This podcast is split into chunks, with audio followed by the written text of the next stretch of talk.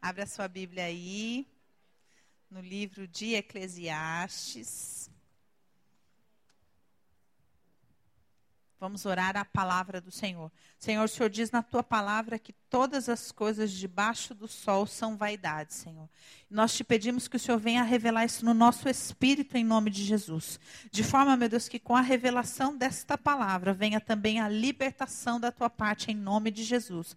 Nós estamos, Senhor, passando, caminhando, Senhor, sobre este livro, como o Senhor nos convida, dizendo que a tua palavra é lâmpada para os nossos pés.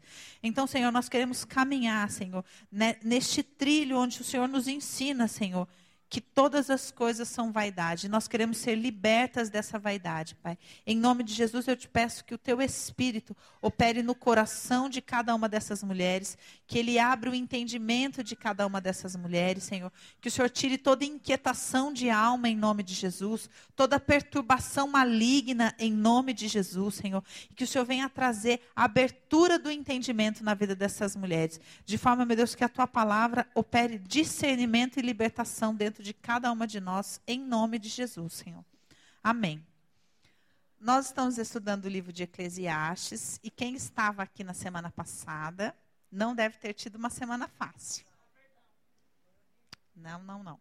Porque quando a gente começa um estudo, consagrando esse estudo, que é o que a gente está fazendo aqui, é diferente, por exemplo, quando você na sua casa, sei lá, abre aleatoriamente a Bíblia e ler uma passagem. É claro que a, a, palavra é viva e ela vai sempre falar com você.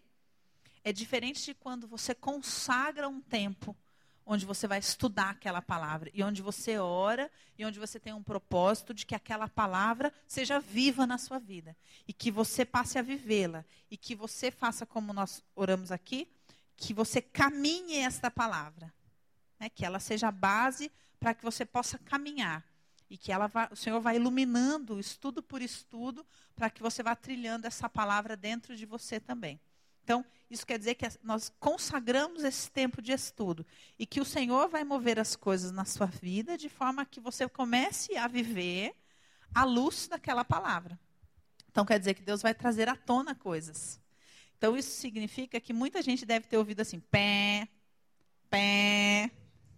O que quer dizer isso? Na semana passada eu disse assim que nós estamos aqui através do livro de Eclesiastes, começando a entrar, nos direcionando. Imagina um aeroporto, você vai fazer uma viagem.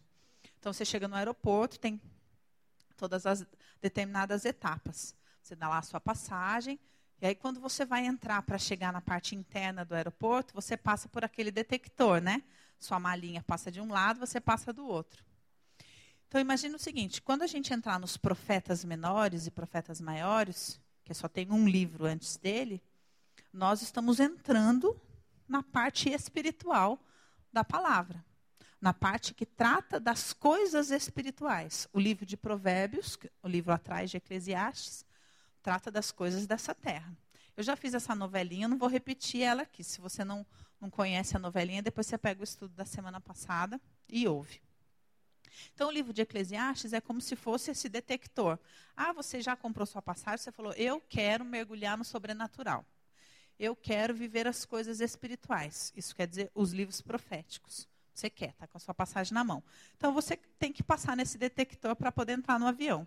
Esse detector é o livro de Eclesiastes.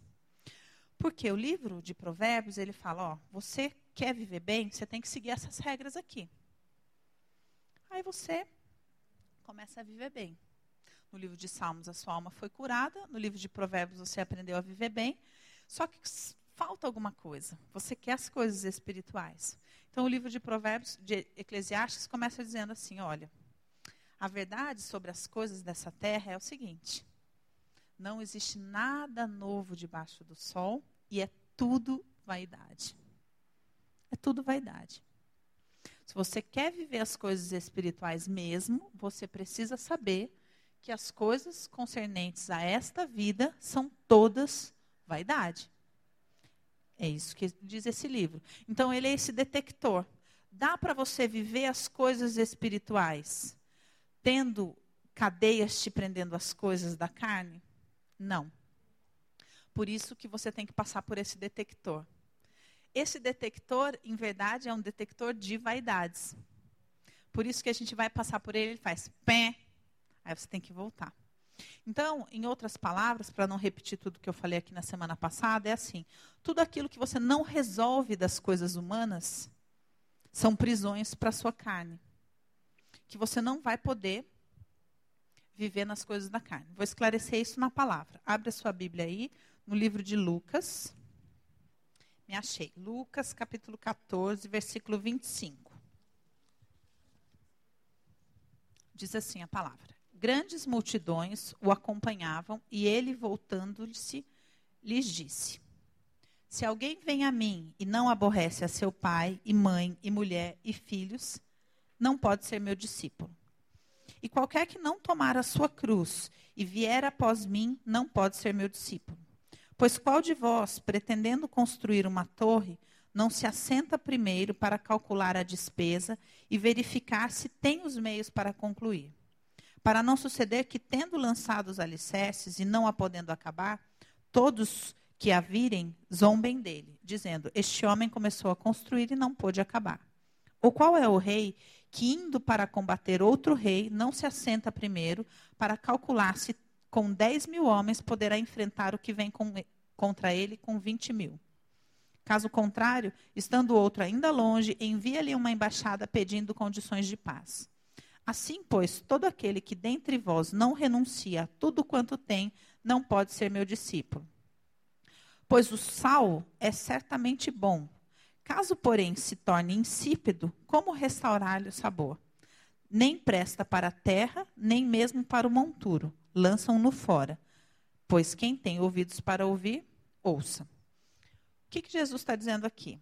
Em outras palavras, eu não posso deixar você e viver as coisas espirituais com coisas mal resolvidas da carne. Porque senão, como é que eu vou começar a construir uma torre, como ele diz aqui? Começar a construir uma torre, começar a construir uma vida espiritual, uma identidade espiritual, sabendo que tudo isso que pode ser construído pode ser comprometido lá na frente. Até porque, no versículo 34, ele diz: até porque com as coisas espirituais são diferentes. O sal, se se tornar insípido, não tem mais como restaurar o sabor dele. Em outras palavras, é assim: se você começa, se, come, se eu confio algo a você, espiritual, construo algo, se isso cair, não tem mais jeito para construir de novo. Porque o sal, espiritualmente, a Bíblia diz que nós somos o sal do mundo. Então, aqui o, versículo está dizendo: se o sal se torna insípido, como lhe restaurar o sabor? Quer dizer o quê? Nessa época, se o sal se tornava, se misturava com, com o ao redor dele e perdia o, o que fazia o sal ficar insípido era porque, na verdade, ele se enchia de água, ele era contaminado pelo, pelo em volta dele. Então, em outras palavras, é: como é que eu posso levantar você como espiritual e lançar você no mundo como sal para fazer diferença? Mas chegar lá, você tem um monte de coisa que não está resolvida e, e aquilo que está ao seu redor te contamina e você se torna insípido. Você perde o seu poder de sal. O que, que vai sobrar para o sal? Ele vai ser jogado fora. Não tem mais como fazer. Então, Jesus falando, então não posso correr esse risco. Por isso, todo aquele que quiser ser meu discípulo, primeiro, resolve as suas questões com as coisas deste mundo, A. B carrega a sua cruz. Vou explicar o que quer dizer isso. Voltando para a questão do livro de Eclesiastes. Abre aí o livro de Eclesiastes. Eu quero que você entenda vaidade com uma compreensão um pouco mais profunda do que querer dinheiro, do que é, ficar usando uma roupa X, uma roupa Y. A vaidade é a doença da pessoa que não tem noção exata do seu valor. Então, ela desloca essa busca de valor para outras coisas, atribuindo valor àquilo que não deveria ter. Então, aquilo passa a ser uma vaidade da pessoa, passa a ser um algo que tem um, um peso extra. E que muitas vezes justifica que a pessoa esteja vivendo coisas ali que a gente fala, mas por que, que essa pessoa passa por isso? Porque aquilo tem um peso extra para ela, não é uma situação objetiva. Ela tem um, um, uma, um deslocamento emocional sobre a situação. E esse deslocamento emocional é tudo aquilo que a pessoa atribui de valor àquela situação, esperando que aquela situação devolva para ela valor. Isso recebe o nome de vaidade. Entender?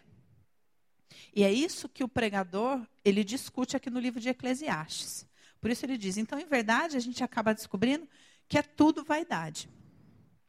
Por quê? Ele vai discorrendo sobre os assuntos, dizendo, olha, eu na verdade, estou procurando o que é que tem valor de verdade na vida. Então, no capítulo 2, que a gente começou a falar sobre o capítulo 2 na semana passada, ele diz assim: ó, Olha, eu em verdade me dei tudo o que os meus olhos queriam. Capítulo 2, versículo 1. Disse comigo: Vamos, eu te provarei com alegria. Goza, pois, a felicidade. Mas também descobri que isso era vaidade. Do riso disse, é loucura, e da alegria disse, de que serve? Resolvi no meu coração dar meu vinho, regendo-me, contudo, pela sabedoria, e entregar-me à loucura, até ver o que melhor seria que se fizessem os homens, os filhos dos homens debaixo do céu, durante os poucos dias de sua vida. Essa é uma primeira parte. Então ele diz assim: ó, eu procurei, na verdade, me dando prazer, tudo debaixo de uma sabedoria para que eu pudesse avaliar as coisas, para ver se isso justificaria um sentido para mim. E eu descobri que também não era. Aí depois ele fala, e eu, tá aí, eu também construí tudo o que eu queria, comprei tudo o que eu queria. Ele fala das possessões, daquilo que o dinheiro pode comprar. Eu me proporcionei todas as coisas que eu queria. E, na verdade, eu também descobri que tudo isso era vaidade. Nós chegamos até aqui. Só que o que, que nós falamos aqui na semana passada, que eu espero que tenha chacoalhado um pouco as coisas dentro de você? Que você precisa correr o risco de fazer as suas escolhas. E de ter coragem de viver aquilo que você quer. Porque ele foi para poder concluir que aquilo não era. Então você não pode passar a sua vida sonhando uma coisa mas nunca querendo realizar e querendo que Deus te dê de presente aquela coisa. E guardando debaixo dos tapetes da sua alma expectativas vazias. Não sei se já aconteceu isso com vocês. O dia do seu aniversário, Sandrinha. Aí você vê um movimento estranho assim, aí você fala, ai, estão fazendo uma festa para mim. Esse povo pensa que eu sou boba, não estou vendo. Aí você fica com aquilo meio assim, disfarçando, que você não está vendo, né? Aí você vê todo o movimento, você acha tudo meio esquisito, né? Você fala, Ai, esse povo podia ser mais inteligente, né? Podia ser mais criativo. Já percebi que vai ter uma festa. Só que daí vai passando, vai passando, vai passando, e às vezes não é nada uma festa. Às vezes é um bolinho michuruca, meia dúzia de pessoas assim, parabéns, para tentar te animar, e você, Obrigada, obrigada, gente. Só que lá dentro, se você pudesse sair chorando, porque você queria ir para Disney, você queria que era o mínimo. Uma surpresinha que pudesse te surpreender a Disney. Então, por que eu estou contando isso aqui? É, aniversário é, é uma data que a gente fica mais, mais é, como é que fala? Sensível às próprias expectativas foge um pouco do nosso controle aquilo que está debaixo do nosso tapete. E a gente se sente um pouco mais no direito de contar para a gente, só lá no íntimo, que no fundo a gente está achando tudo muito michuruca. Então, o que quer dizer? Isso é uma grande armadilha, porque a gente não conta as coisas para a gente, com relação a todos os nossos relacionamentos, inclusive com Deus. Porque às vezes você guarda lá debaixo do tapete uma expectativa de que no fundo, um dia, Deus vai te honrar. Ele vai preparar uma situação Oscar para você. E ele não vai. Ele não vai. Só que essa é uma expectativa sua e você vai se frustrando, se frustrando, porque você não conta para você nem que você quer viver essa situação e nem que você está, no fundo, esperando isso de Deus. E aí você não pode nem ser curado das suas expectativas distorcidas e nem vive um relacionamento decente, nem com Deus e nem com mais ninguém. Então, sob essa perspectiva, a gente precisa, a partir desse capítulo 2, parar e olhar e falar: ó, eu preciso admitir para mim o que no fundo eu quero.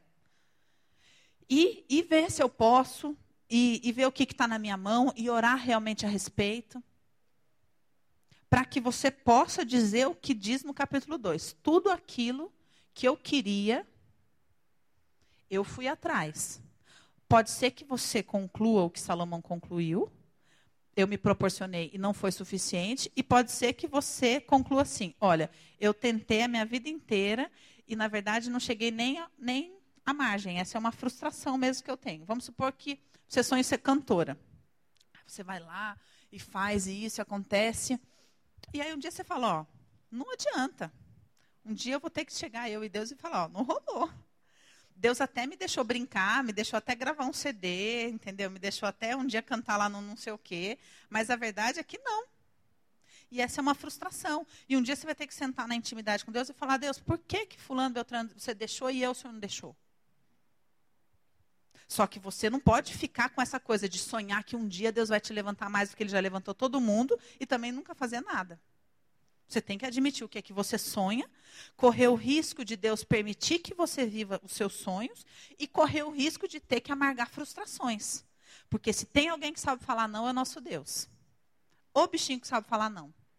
Né? Sem pudor, fala não. Por que não? Não. Muitas vezes a gente não ouve não porque a gente não pergunta. E a gente transforma o silêncio em uma possibilidade. Já é um não. Mas a gente não conta pra gente que na verdade é não. Porque eu não pedi, então como é que ele pode ter respondido, né? E fica com as expectativas debaixo do tapete. E isso não só atrasa a sua vida aqui, como inviabiliza o seu embarque para as coisas espirituais, por conta deste capítulo 14 que eu li do, do livro de Lucas. Você precisa estar com as suas questões humanas resolvidas, porque Deus não pode correr o risco de te lançar lá na frente depois de já ter construído um monte de coisa, e por conta das suas corrupções, questões mal resolvidas, por conta das expectativas que estavam debaixo do seu tapete, você se deixar levar e destruir um monte de coisa que Deus está construindo e a fé de um monte de gente. Entender? Então você precisa, primeira etapa, admitir as coisas para você e parar de falar, não, eu preciso saber se essa é a vontade de Deus. Não, você precisa arrazoar com Deus, como diz a Bíblia. Arrazoar com Ele. Pegar suas questões e apresentar para Ele. E falar, ó, eu quero isso daqui. Agora eu vou saber se o Senhor vai deixar. Agora eu vou orar para isso. Agora, qual que é o problema que acontece? As pessoas querem as coisas, não admitem não admitem que querem porque querem porque querem. Falam, não, eu quero, mas eu, eu quero a vontade do Senhor. Ah, eu estou orando, porque se for a vontade do Senhor, aí se põe uns sinais absurdos, que depois a pessoa vai mudando os sinais no meio do caminho para adequar à confirmação da própria profecia. E passa a viver aquilo que a pessoa queria. Aí, claro, vive, mas vive mais ou menos. Que é uma coxambração, né? Aí, passado uns não sei quantos anos, dividinha mais ou menos, um dia a pessoa fala: Mas por que, se não era de Deus, por que, que Deus me deu? Porque você queria. E porque você não ia mover o pé dali se Deus não deixasse. Então Deus permitiu você viver nessas condições medíocres aí. Às vezes você paga para trabalhar, mas você está vivendo a sua corrupção. Às vezes você carrega um relacionamento completamente sozinha e amarga inúmeras frustrações esperando a promessa que Deus nunca fez acontecer. E depois, lá na frente, quando você jogou não sei quantos anos fora, aí fala, mas por que, que Deus permitiu? Porque você queria. Por que, que você não admite que você queria e fez tudo por isso? E fica jogando as coisas na culpa de Deus? Você queria, Deus sabia que você é cabeça dura, não ia abrir mão daquilo, não, não ouvia. Porque se tem uma pessoa que não insiste, é Deus.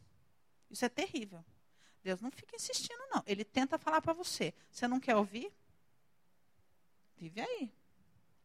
Vive as suas corrupções aí. O compromisso dele é com a sua salvação, não com a sua qualidade de vida aqui. Essa é a sua responsabilidade. Aí lá na frente você fala, mas se não era então, eu perdi todos esses anos na minha vida, eu orei, eu jejuei. Que Deus permitiu, então, eu viver isso? Porque você queria e você não admitiu as coisas. E agora você está querendo responsabilizar Ele. Não. Então nós temos que aprender a admitir diante de Deus aquilo que nós queremos e deixar o Espírito nos mostrar as nossas próprias corrupções. Mas a maioria das vezes a gente não quer ouvir. É importante que a gente admita isso. Na maioria das vezes que a gente ora, a gente ora empurrando as nossas vontades para Deus e não falando, Senhor, é a sua vontade? E esperando mesmo uma confirmação. No, todas nós sabemos quantas vezes nós já nos enganamos. E muitas vezes o Senhor até permite, às vezes, dar uma confirmação. Eu já contei esse exemplo aqui, vou contar de novo. Quando a gente abriu a igreja, quando Deus deu a ordem para a gente, abra uma igreja, nós oramos, e falou: não, então amém, vamos abrir. E aí tinha umas pessoas que a gente, na época, tinha um relacionamento próximo, e a gente falou: vamos convidar essas pessoas para abrir com a gente a igreja, vamos orar. Aí oramos, todo mundo, eram seis pessoas. Oramos, jejuamos, não sei quantas semanas, pedimos inúmeras confirmações, toda aquela prudência, aquele medo, né? Será que são aquelas pessoas? Fomos em várias igrejas, é, esperando que Deus usasse as pessoas, e Deus foi confirmando, foi confirmando. E a gente foi, bom, tá confirmado, foi fazendo, fomos indo. Só que chegou, logo no comecinho da igreja, chegou uma hora essas pessoas se levantaram assim, contra o pastor, e falaram um monte, não, e da própria boca falaram, não, nós vamos sair, porque não é desse jeito, porque não sei o que, não sei o que, não sei o que. E a gente ficou meio cego e tiroteio, assim, nossa, o que, que foi que aconteceu, né? Ficamos abalados, assim, foi um momento difícil. E ficamos em dúvida também, porque a gente falou, ué, mas Deus não tinha confirmado? Como é que pode? Se Deus confirmou, como é que pode ter acontecido isso? E começamos a orar para saber o que, que tinha acontecido. E o Senhor falou para nós assim: não, eu mandei vocês abrir a igreja. Vocês convidaram pessoas porque vocês queriam. Eu nunca mandei vocês convidar ninguém, primeiro. Vocês convidaram de medo de fazer o negócio sozinho. Segundo, vocês escolheram as pessoas e me, me perguntaram se podia ser. Eu falei que podia, ué. Só isso. Agora, se as pessoas se corromperam no meio do caminho. Mas o meu negócio não era com elas, era com você. Tanto que vocês estão aí, a igreja está aí, está tudo certo. Eu livrei vocês. Eu sou com vocês. Que realmente ele livrou, não aconteceu nada. Só que a questão é que o assunto não era aquelas pessoas. O assunto era com a gente. A gente é que escolheu aquelas pessoas. Pediu a bênção de Deus, Deus abençoou. E nos guardou, porque poderia ter sido um estrago terrível se o negócio fosse mais para frente. E a gente realmente saiu sem nenhum dano daquela situação. Fora né, os contratempos, saiu sem nenhum dano. Então Deus era com a gente, estava tudo certo. Só que não da forma romântica que a gente imaginava. Depois, mais para frente, um dia Deus usou um pastor para falar: Eu confiei isso a vocês. Aí a gente falou: ah, agora a gente entendeu. Mas naquela época a gente estava com medo e a gente quis dividir as responsabilidades. Então, às vezes, a gente não quer entender o que Deus fala. A gente não quer entender o que Deus mostra. E por conta disso, a gente não vive nem uma parte desse segundo capítulo. Então, a gente não tem como seguir adiante. Porque a gente não resolve as nossas questões. A gente vive cheio de frustração, cheio de frustração, cheio de frustração porque não se arrisca a falar, não, eu estou frustrada.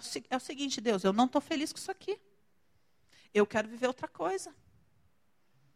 Para Deus poder te falar. Seguindo um pouquinho. Ele faz uma análise aqui. No, no próprio capítulo 2, hoje nós vamos falar sobre esse capítulo 2. Ele fala, primeiro, daquilo que ele se permite em termos de prazer.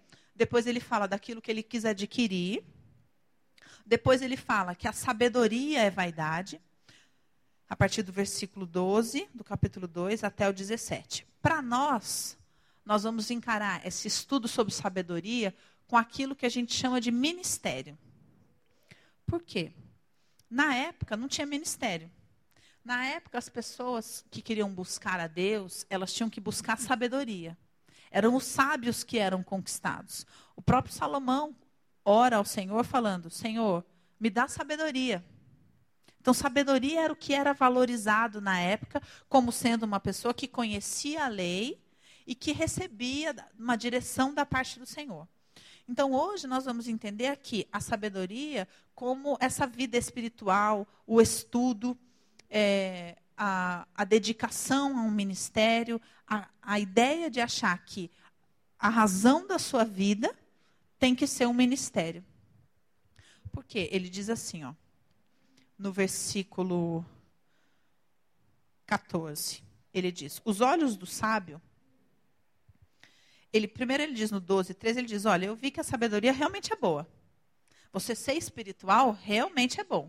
E a pessoa que está na, que tem a sabedoria, que está na luz, realmente vai melhor do que aquela que está nas trevas. Mas no capítulo versículo 14 ele diz: Os olhos do sábio estão na sua cabeça, mas o estulto anda em trevas. Contudo, eu entendi que o mesmo sucede a ambos. Pelo que disse eu comigo, como acontece ao estulto, assim me sucede a mim. Porque, pois, busquei eu mais a sabedoria. Então disse a mim mesmo que também era vaidade. Então, isso aqui é muito sério. Porque muitas pessoas, às vezes, mergulham, vocês devem conhecer histórias assim, eu vou contar uma aqui, mergulham numa coisa espiritual e às vezes esquecem completamente da outra e não percebem quanta vaidade há naquilo. Existe uma história de um pastor muito sábio, muito sábio, professor, uma pessoa respeitadíssima, com muitos anos de casado, que um belo dia chegou um outro pastor no, no convívio desse pastor e acabou acontecendo de que a esposa desse pastor sábio se encantou com esse pastor visitante e os dois resolveram que é o seguinte, que eles iam ficar juntos. Essa esposa pediu o divórcio Fizeram tudo direitinho, de, de acordo com as coisas da lei. Pediu o divórcio e foi viver a vida dela com esse pastor visitante. Como ficou este homem sábio diante dessa, dessa realidade? Pensa. Esse homem viveu exatamente esses versículos aqui. Porque um dia ele descobriu que assim como acontece com o estulto, com o tolo, aconteceu com ele. Que tudo aquilo que ele havia estudado e toda a sabedoria que ele havia buscado e todo o homem intelectual que ele era e toda a vida dedicada aos livros não impediu que a frustração e a insatisfação da sua mulher fizessem com que ela deixasse tudo aquilo fora, correndo o risco de perder tudo aquilo que ela cria, porque nós que vivemos a palavra cremos que isso não é certo fazer, né? Então se, se coloque no lugar dessa mulher que fez isso. Não pense nela como uma louca. Eu também não estou defendendo dizendo que o que ela fez está certo. Eu só estou dizendo que chega uma hora que aquilo que está debaixo do tapete emerge. Um dia essa mulher viu que a vida dela estava passando ao lado de um homem sábio e que ela não era feliz. Esse capítulo 2 e que a vida dela não tinha sentido se ela não experimentasse algumas coisas. E não é, ah, eu vou para o mundo, estou muito louca. Não é. Ela queria viver um relacionamento feliz, que ela não vivia ali. Porque aquele homem estava mergulhado na sabedoria, no conhecimento, achando que o conhecimento era tudo. E ele estava tão imerso ali que ele não, não percebeu que a sua esposa não era feliz. Agora, o que era o conhecimento na vida deste homem? Vaidade. Entenderam? Vaidade. Por quê? Porque todo o valor dele estava imerso ali. E ele colocou aquilo como maior prioridade de tudo. A ponto de chegar uma hora, os filhos estavam criados, e essa mulher falou: Olha, é o seguinte, eu vou, eu vou ser feliz, sem banalizar a frase, correndo o risco de ir para o inferno. Ela, ela que sabe as conversas que ela teve com Deus, mas ela correu esse risco, porque aquilo ali não era verdade. E isso, esse pequeno episódio que eu estou contando aqui, é muito comum no nosso meio. É muito comum no nosso meio de pessoas que colocam o ministério, a sabedoria, a faculdade de teologia, o, quantas e quantas mulheres não admitem para si mesmas que estão infelizes no casamento, porque afinal são esposas do pastor, do isso, do aquilo, do aquilo, do aquilo? Quantas? Nem para si mesmo. Quantas mulheres não, não conseguem ter a liberdade de sentar do lado da irmã de igreja dela e falar: Eu não estou feliz. Porque ela tem uma imagem a zelar, né? Ela, líder do ministério.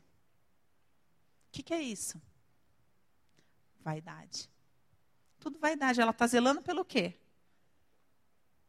Vaidade. A vaidade dela. Aquilo que tem uma suposta importância. E que se ela seguir nesse caminho, vai ruir. Como ruiu a história desse pastor que eu estou contando aqui. E muitas vezes ela pensa, não, porque é a responsabilidade que eu tenho diante do Senhor. Eu não posso expor o meu marido, eu não posso expor o meu ministério, eu não posso. Eu não estou dizendo aqui, ah, não sai falando aí, não é isso. Eu estou dizendo de poder chegar e admitir a verdade, falar, não está bem, as coisas não estão bem. Às vezes essas pessoas não admitem nem para si mesmas. Que dirá poder chegar, por exemplo, não, não existe amizade verdadeira, às vezes, dentro das igrejas, na liderança. Porque é tudo é tudo imagem. Uma das maiores dificuldades que a gente teve quando as pessoas começaram a chegar na igreja e começaram a, a se desenvolver nos ministérios foi perceber que a gente não exigia delas tudo bem, pelo contrário, a gente queria conversar sobre os problemas. Porque ninguém é perfeito.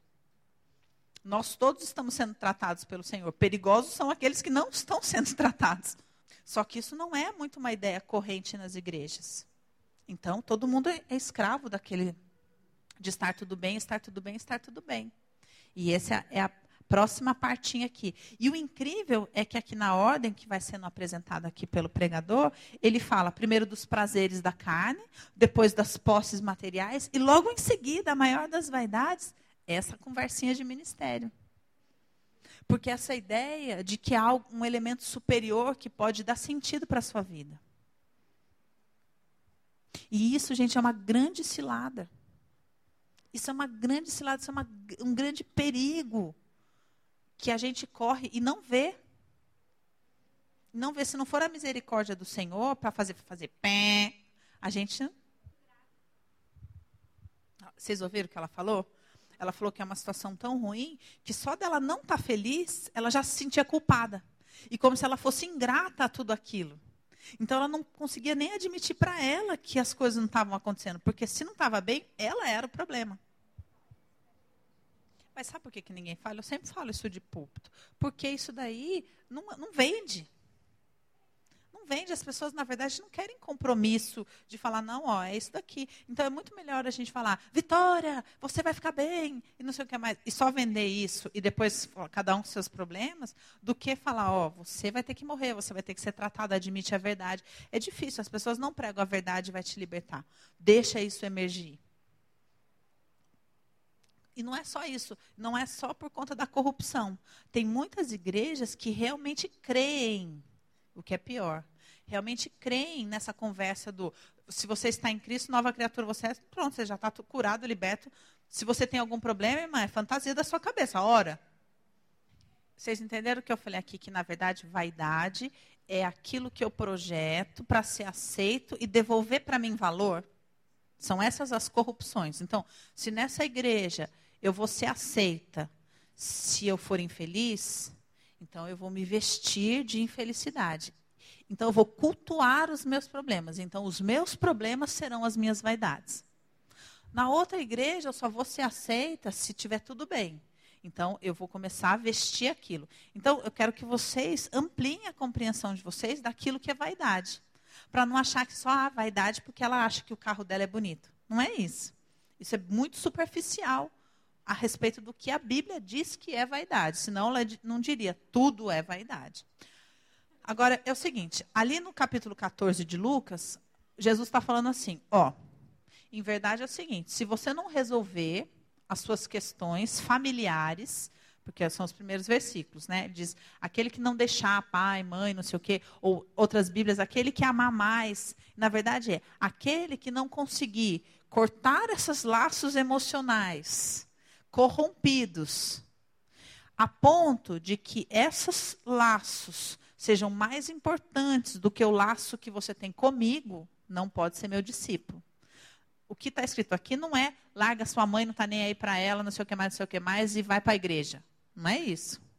O que está dizendo aqui é, pelo o seu relacionamento com Jesus tem que tornar menor em importância o que quer que tenha acontecido com a sua mãe, com o seu pai, com os seus relacionamentos assim, assim, assim, assim, assado. Até para que você possa chegar um dia e falar: olha, meu relacionamento, por exemplo, com a minha mãe foi terrível.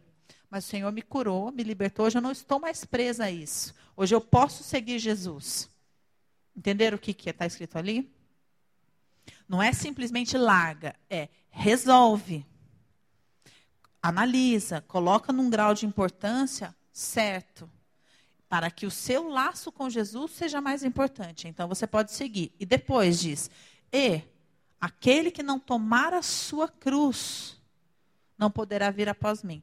O que, que é o tomar a sua cruz? É saber o seguinte: de acordo com a sua história, daquilo que é a sua história da sua carne, aquilo que veio dos seus pais, dos seus avós, aquilo que marcou a sua história, tem determinadas questões que são as suas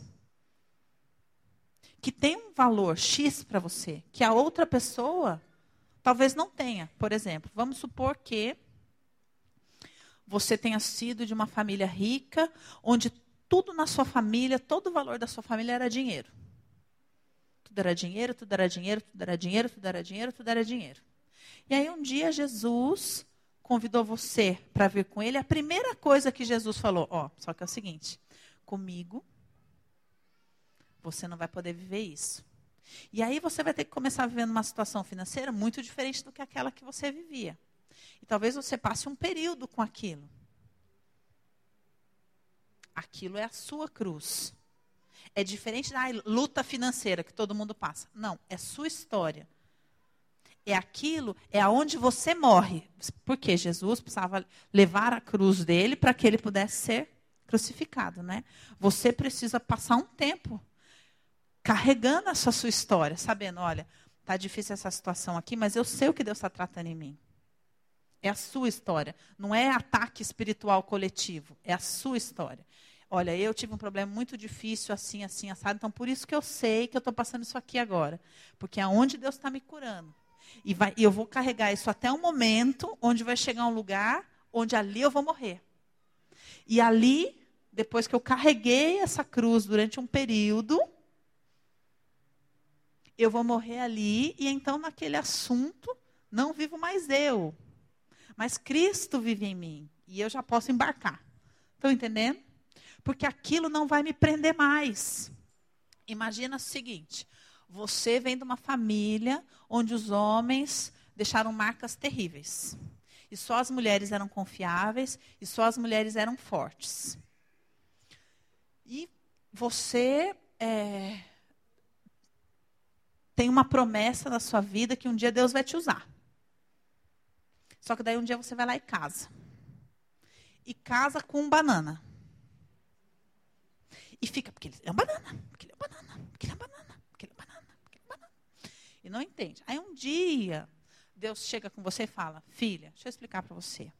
Você, com toda essa história de homem na sua família, com tudo o que você ouviu, só ia deixar chegar perto de você um homem que parecesse inofensivo. Porque um homem forte, um homem poderoso, um homem que faz, que acontece, você não ia confiar nunca. Porque todos os homens que foram fortes destruíram muito ao seu redor. Então tinha que ser um homem que você olhasse e falasse: esse aí não tem perigo nenhum. Aí ele vai chegando perto. Esse aí, isso aí, ó, não tem perigo nenhum. E ele vai chegando perto. Até um dia ele chegar perto o suficiente para poder abraçar você. E você descobrir que você só precisava de um abraço. Agora, enquanto você vive com esse homem banana, você está carregando a sua cruz. Aí, um belo dia, você vai descobrir que você só precisava de um abraço. E você vai entender o valor deste homem na sua vida. E o presente que Deus te deu com esse homem e a cura que Deus está fazendo na sua vida através deste homem. E ali você morre. E recebe o tal do abraço desse homem inofensivo, deixa o amor desse homem começar a te curar. E aí Deus vai levantar esse homem. E aí Deus vai poder usar você. Por quê? Porque se você segue poderosa no seu ministério com o banana carregando a sua bolsa atrás. E você sempre achando que ele é um banana. E você tem chamado as nações. E o banana vai carregar sua bolsa. Aí você chega num super congresso e o banana está lá sentado e você sobe no púlpito. E aí um belo dia vem um pastorzão corruptão, de terno de risca de giz e fala: Irmã, sua pregação, seu louvor, o seu isso, o seu aquilo. Aí você vai olhar e vai falar: Será que, que, que o banana não era uma cilada de Satanás na minha vida? E o que Deus tinha para mim era esse homem. Entenderam? E aí o sal se tornou insípido. Porque as suas corrupções não curadas foram exatamente aquilo que Satanás usou para te enlaçar, destruir você, o banana e o ministério inteiro.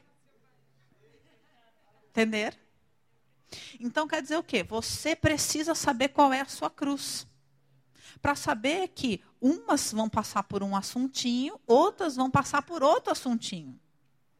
E esses assuntinhos é o seguinte: se você não, não, não, carregar a sua cruz, não entender quais são as suas questões, parar de achar que todo mundo aqui não é espiritual, que todo mundo aqui não, não sei o que lá, que os problemas são as outras pessoas, esquece. Você pode ficar aí. Você não embarca jamais. Porque você é perigo para você e para o avião inteiro. Entender? E o último que ele discute aqui é a questão da vaidade. Então ele diz também, versículo 18 do capítulo 2. Também aborreci todo o meu trabalho com que me afadiguei debaixo do sol, visto que o seu ganho eu havia de deixar a quem viesse depois de mim. Aí ele diz assim, no fundo, para que, que eu vou trabalhar minha vida inteira se depois tudo que eu vou deixar, na verdade, a pessoa que vier depois de mim provavelmente vai destruir tudo. Mas o X da questão que eu quero que você entenda, para você saber se o seu trabalho é vaidade, é o versículo 23. Por quê? Todos os dias são dores, e o seu trabalho desgosto. E até de noite não descansa o seu coração. Também isso é vaidade. Então, quer dizer, quando você já acorda cansada, vive com dor, vive com problema. Nossa, eu trabalho, nossa, meu trabalho está. Estou esgotada. Não, olha, estou numa semana, é assim. E aí você chega na sua casa, não consegue desligar e fica pensando, e não dorme, e não sei o quê. O que quer dizer isso? Vaidade. Não sou eu que estou falando, é a Bíblia. Está dizendo, ó, você quer saber se é vaidade? É isso daqui. E não adianta você falar, mas eu preciso trabalhar. Eu preciso trabalhar. Porque o versículo seguinte diz assim: Porque nada há melhor para o homem do que comer, beber e fazer com que a sua alma goze o bem do seu trabalho. Mas, no entanto, vi também que isso vem da mão de Deus. Em outras palavras, não adianta você dizer que, ué, se eu não trabalhar, eu não vou poder comer, não vou poder beber, não vou poder proporcionar para mim as coisas boas. Porque, no fundo, eu vi também que isso vem da mão de Deus. Ou seja, que as pessoas podem ter isso direto da mão de Deus, sem ter que passar por este processo aqui. Não adianta você justificar que só para você trabalha para você poder ter isso. E é por isso que é esse. Ai, meu Deus. Pois, versículo 25: separado deste, de Deus, quem pode comer ou quem pode alegrar-se? Então, não se iluda dizendo que, ah, não, eu tenho que trabalhar, porque se eu não trabalhar, o que, que vai ser? O que, que vai acontecer? Se eu não trabalhar, eu não como. Se eu não trabalhar, quem vai pagar minhas contas? Se eu não trabalhar? Porque isso é vaidade. E tem muita coisa colocada aí de valor pessoal ali. O problema é que você fala, mas que valor tem em eu ficar esgotada? Ué, você ouviu uma vida inteira. As pessoas que você admirava, talvez a sua mãe, talvez o seu pai tenha se matado de trabalhar a vida inteira. Então, se você não morrer também, você não tem valor. Os modelos que você próprio admirou, você está repetindo. Às vezes é terrível, porque às vezes as pessoas que a gente mais ama são as mais vítimas. E aí a gente, sem querer, se torna vítima também, porque ué, são as pessoas que a gente estabeleceu como modelo. E aí tudo isso é vaidade. E enquanto você estiver preso a essas coisas, e esses forem os seus temas de oração, porque o problema não é só você estar tá presa nisso. O problema é você basear o seu relacionamento mal resolvido com Deus nesses temas, entendeu? Porque você imagina que o seu trabalho é vaidade. Então, para Deus, ele não significa nada, é só um atraso de vida. Mas Deus fala: bom, vamos ver quanto tempo ela vai ficar lá. E aí você fica orando assim: Senhor, eu creio na tua promessa, Senhor. Deus não fez promessa nenhuma. A promessa dele não tem nada a ver com nada daquilo, mas você está orando naquele sentido. Aí Deus fala: não dá nem para conversar com ela, porque ela está obcecada. está obcecada com esse assunto. Deixa ela lá. Relacionamento, ministério. E fica insistindo. Só que, na verdade, se coloca um checkmates para Deus, e aí Deus responde. Mas a pessoa fala, mas agora eu não sei, porque. E se fui eu que entendeu na minha cabeça? Estou entendendo que é isso, e depois eu vou atrasar a bênção, entendeu? De Deus na minha vida. A gente faz isso, gente. A gente é terrível. A gente é terrível. E fica orando coisas que Deus não vai resolver. Não vai responder, porque o assunto não é esse. O assunto não é esse. Às vezes, o assunto tem que estar relacionado à cruz. O resto é resto. O que Deus quer trabalhar com você é a sua cruz. Esse é o assunto que interessa para Ele. Então vamos supor que você já entendeu que a sua cruz, Deus está tratando, por exemplo, é, no seu relacionamento familiar. E aí você não está bem no seu emprego. E aí você fala, ah, porque eu não sei, porque eu estou orando, mas é que foi Deus que me pôs aqui, entendeu? Mas não sei o quê, mas eu estou pedindo para o Senhor fazer alguma coisa, porque não sei o quê, porque não sei o que lá, porque. Aí vai se, se aconselha. Aí a pessoa fala, irmã, sai daí então. Ah, não, mas eu tenho medo, porque se eu sair, depois Deus fala que eu estou que eu ingrata, a porta que ele abriu para mim. E não sei o que mais. Já ouviram essas pessoas que não querem solução? Não querem solução para o seu problema. Só que o assunto de Deus com a pessoa não é aquele.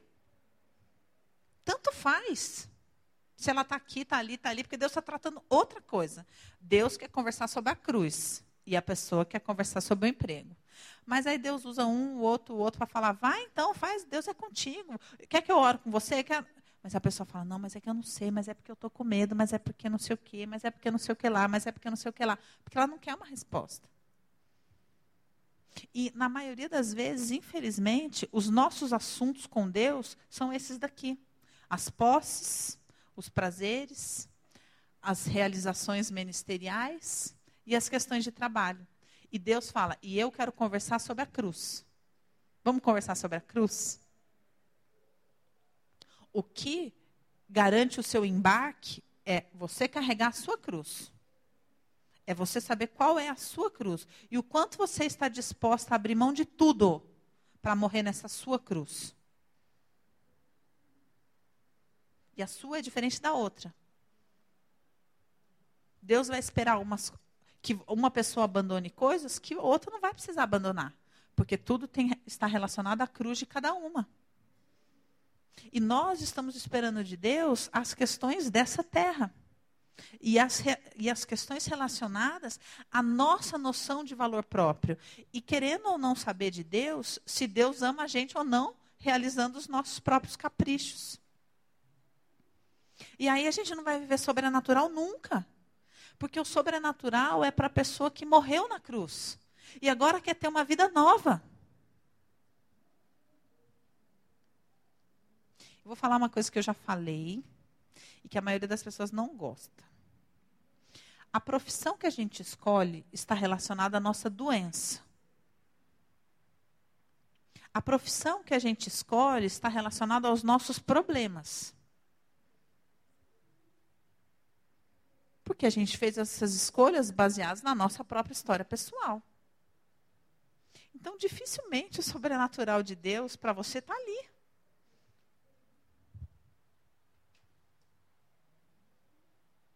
Só que a gente não vai entender muito bem isso. O sobrenatural de Deus às vezes está em outra coisa. Porque Deus quer que você experimente as coisas dele. Por mais nobre que seja a sua escolha. Vamos contar o meu testemunho, que eu também já contei, mas algumas pessoas aqui não ouviram.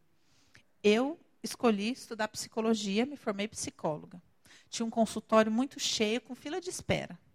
Por quê? Porque eu tinha uma mãe louca. E eu fui estudar aquilo que me ajudaria a curar a minha mãe. Então, no meu consultório, eu tinha muitas minhas mães. Que eu ficava tentando curar dentro das pessoas, desesperadamente. Ficava tentando oferecer Deus para aquelas pessoas, ficava vivendo o meu próprio drama repetido ali mil vezes. Muita gente, graças a Deus, se converteu no meu consultório. Muita coisa boa aconteceu lá. Só que mais do que Deus queria me usar ali, Ele queria que eu entendesse que Ele me ama. E não tinha como eu experimentar mais o amor dele do que ele me tirar daquela doença. De eu ficar vivendo a reprodução da, do meu inferno pessoal a minha vida inteira.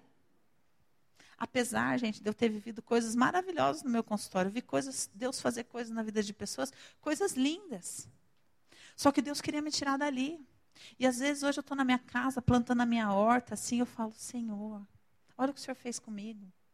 E eu experimento muito mais o amor de Deus nos meus alface do que quando eu via, não, porque a Daniela é a melhor psicóloga do mundo, porque você não sabe eu te apresentar uma pessoa.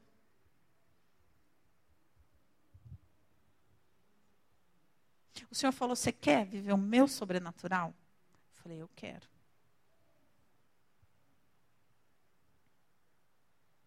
E o sobrenatural de Deus para mim estava nos alfaces. Eu vivo coisas com Deus, com meus alfaces, que vocês nem imaginam. Estou falando sério, não é piada, não. Estou falando sério. Porque eu olho e falo: olha o que o Senhor fez comigo. Olha da onde o Senhor me tirou.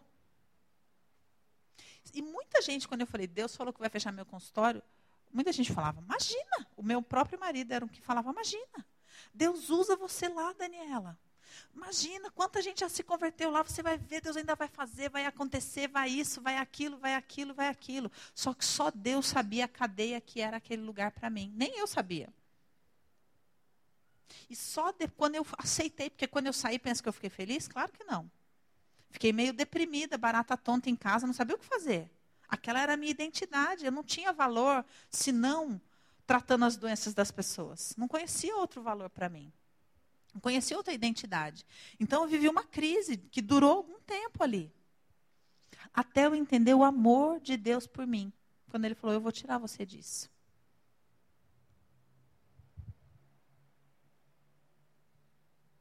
Nossas escolhas, as escolhas que a gente faz na nossa humanidade, nascem das nossas dores, nascem das nossas doenças.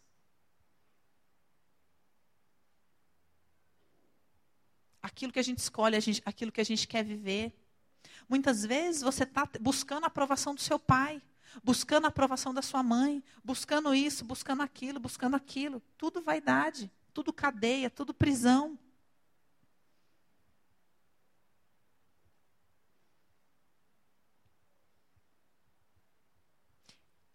Eu fui aconselhar uma moça que não vive santidade. Eu falei para ela assim, falei, ó, falar uma coisa para você. O seu tempo de viver santidade no seu relacionamento já passou. Deus já tinha mandado você obedecer, você não obedeceu, já passou. Eu aconselho você casar em caráter de urgência. Só que é o seguinte, casar hoje para você significa ter que aceitar as condições que vier.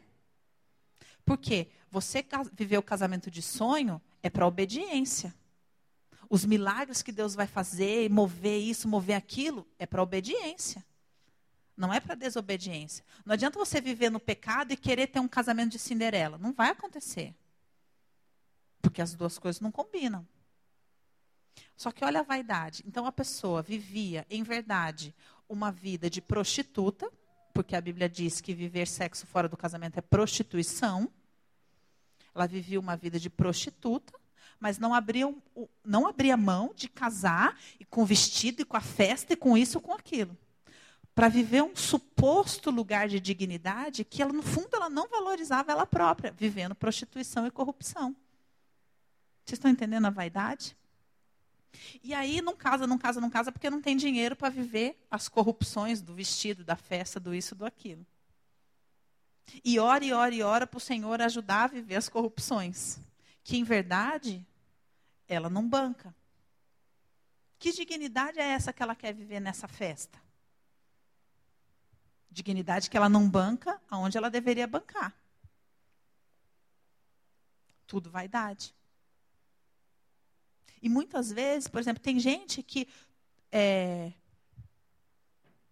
paga para trabalhar na vaidade.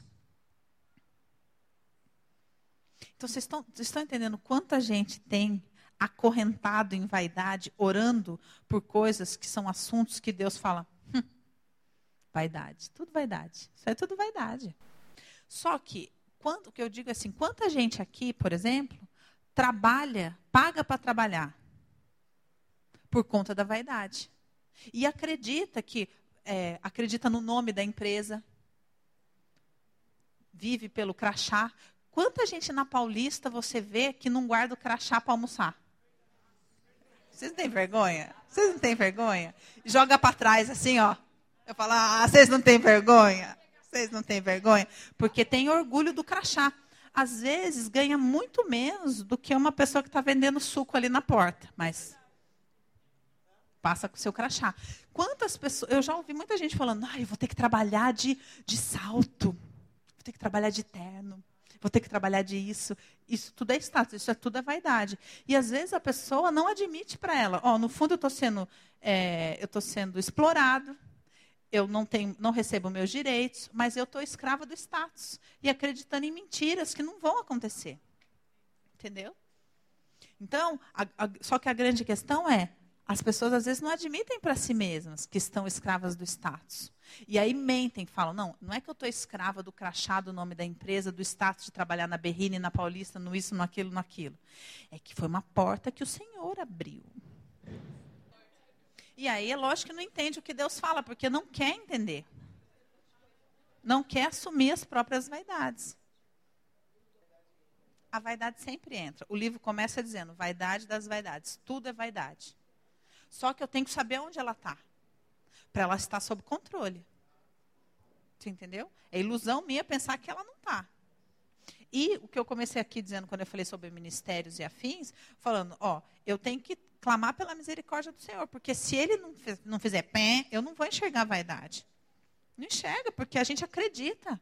A gente, quantas pessoas a gente vê fazendo as coisas falando eu, eu, eu, eu, eu, eu, eu, eu, eu, eu, eu, porque daí eu, eu, eu, eu. Vaidade, vaidade, vaidade, vaidade, vaidade. Então, a gente só vai enxergar as vaidades se a gente verdadeiramente quiser. E se a gente clamar para que Deus toque a buzina, fale aqui, ó, vaidade está aqui. Porque eu já tentei aconselhar muita gente que não quis aconselhamento. Se eu, que sou humana, já tentei, imagina quantas vezes Deus não tenta mostrar as coisas para a gente e a gente não quer.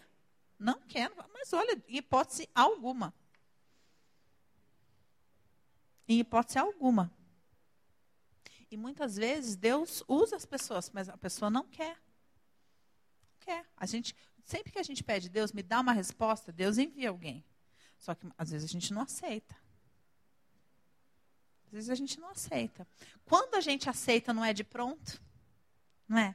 Às vezes a gente olha, fica amargando, aí passa uma semana, a gente fala, não, é, já entendi isso aqui. Na hora eu não aceitei, mas depois eu entendi, isso aqui é verdade mesmo. Por que, que é importante isso aqui, gente? Porque quando a gente entrar para estudar os profetas menores e depois maiores, é, se você estudar, dar uma préviazinha para você poder entender um pouquinho. Os profetas menores, Deus usava acontecimentos na vida deles próprios que estavam relacionados ao que Deus queria mostrar sobre a nação. Então, eles viviam na própria vida deles aquilo que Deus queria trazer à nação. São os profetas menores. Por quê? Porque muitas vezes o profeta, ele é a voz de Deus na terra. Ele é o canal que Deus usa para trazer à existência aquilo que não existe. Esse é o profeta. O profeta tem que aprender a chamar à existência aquilo que não existe. Então imagine uma coisa bem simples. Se você, é, por exemplo, tem na sua história um problema com dinheiro, problema mal resolvido com dinheiro, não acertou suas contas com dinheiro, vai chegar uma hora que você vai ter que chamar a existência aquilo que não existe. Só que as suas crenças pessoais e as suas experiências vão fazer com que você duvide daquilo. E aí você não vai crer. E aí, por não crer, as coisas espirituais só acontecem na última hora as que são realmente espirituais, é na última hora. Abraão também que o diga com o seu filho ali. As coisas espirituais é na última hora. Não adianta querer que seja antes, porque não é. É na última hora. Se você tem essas crenças, você olha e fala: ah, não, é sinal de Deus, não está dando certo, é sinal de Deus para eu parar. E para. Você viver as coisas como um profeta exige muito. Exige muito. Porque o Senhor Jesus diz: não vos preocupeis com o que vez de falar. Quando você chegar lá na frente da pessoa, abre a boca que Deus vai falar. Esse é o profeta. E eu não estou falando desse, ah, shh, entregar recado, não estou falando disso. Estou falando de você viver coisas espirituais. De você não saber não saber mesmo o que, que vai acontecer. De você ir até as últimas consequências e falar, bom. Só que você só vai conseguir fazer isso quando você souber, eu não tenho interesse nenhum nisso. O único interesse é o do Senhor. Então, é. Agora, se você tiver interesse pessoal nas coisas, você vai se você vai morrer, você vai se consumir de ansiedade. E vai estragar tudo. Então, por isso que você precisa ter sido provado nas suas questões, precisa ter corrido o risco de querer coisas. Porque é fácil você não ter ansiedade se você vive uma vida frustrada, medíocre e nunca corre atrás de nada daquilo que você quer. Não tem ansiedade mesmo nenhuma. Você se arrasta daqui para lá, dali para cá e fica tudo certo.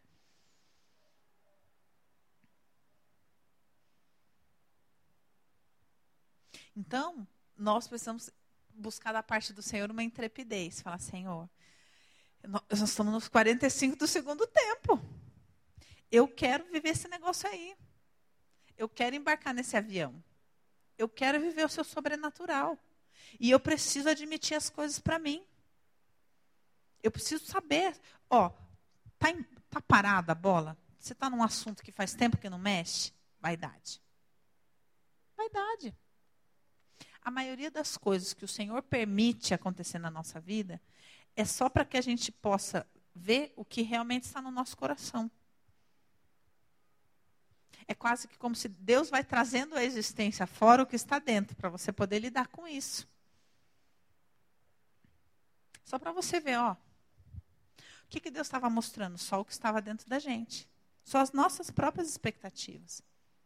E é isso que às vezes a gente não enxerga. O que Deus permite são só as nossas próprias expectativas, para que a gente possa lidar com elas. Não é que é de Deus. Você tem um assunto mal resolvido, aí o fulano liga. Aí você fala, ai, será que é de Deus? Não, filha, Deus só quer que você lide com o assunto. Não é um sinal de que ele é, ele é o escolhido. Deus quer que você lide com esse assunto.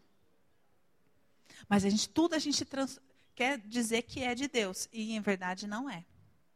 Então, vamos começar a olhar para as coisas como um espelho que o Senhor está colocando na nossa frente, para que a gente possa começar a viver coisas sobrenaturais um dia.